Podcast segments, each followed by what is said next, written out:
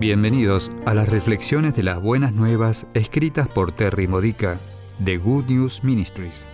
Te ayudamos a edificar tu fe para la vida diaria usando las escrituras de la Misa Católica. Visita hoy buenasnuevascatólicas.org. De la semana de Navidad. El tema de hoy es la verdad sobre la verdad.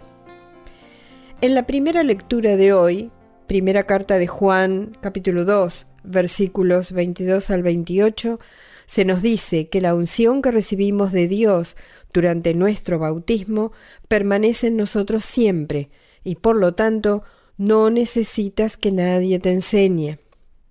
¿De acuerdo literalmente?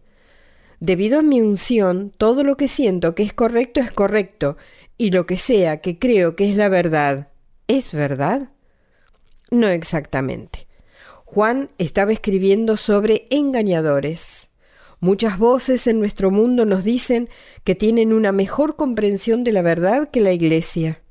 Estamos bombardeados por influencias de todas las direcciones, mientras las personas intentan convencerse a sí mismas de que su inmoralidad está realmente bien al tratar de convencernos de que estamos de acuerdo con ellas.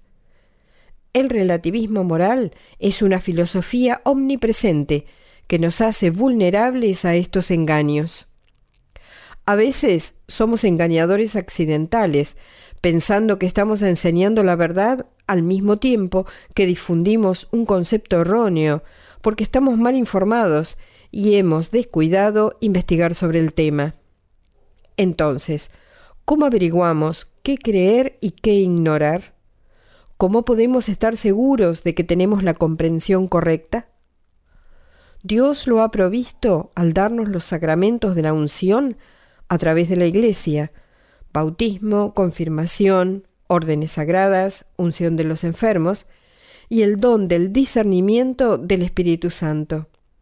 Estamos facultados para reconocer la verdad por el único Maestro perfecto de la verdad, el Espíritu de la verdad que vive dentro de nosotros y habla a nuestros espíritus.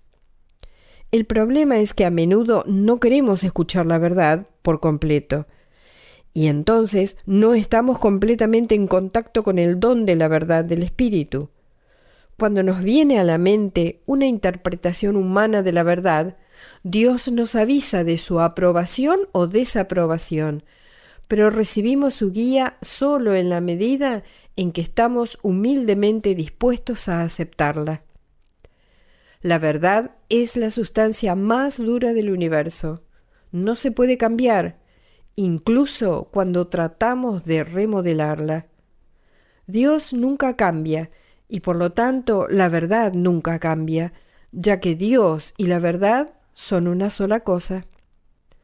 Pero aquellos que no quieren creer en esta verdad sobre la verdad, dicen cosas como cada quien lo suyo, o vivir y dejar vivir, y lo que sea que funcione para ti está bien. Cuando escuchas o dices un engaño, ¿qué está haciendo el espíritu de la verdad? ¿Por qué te sientes incómodo? ¿Por qué alguien que arroja una falsedad siente que tiene que luchar duro para convencer a los demás de que es una verdad? La razón es que el Espíritu Santo está contradiciendo el engaño y cada persona siente esto en el fondo de su ser. La unción de Dios está funcionando.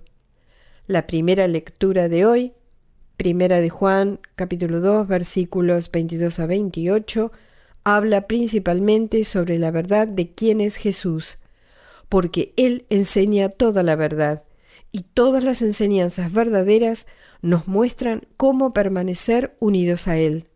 Si aceptamos la verdad sobre quién es Jesús, vivimos en esa verdad y Jesús nace en el mundo a través de nuestro comportamiento. Cuando venga por nosotros en el momento de nuestras muertes, tendremos la vida eterna.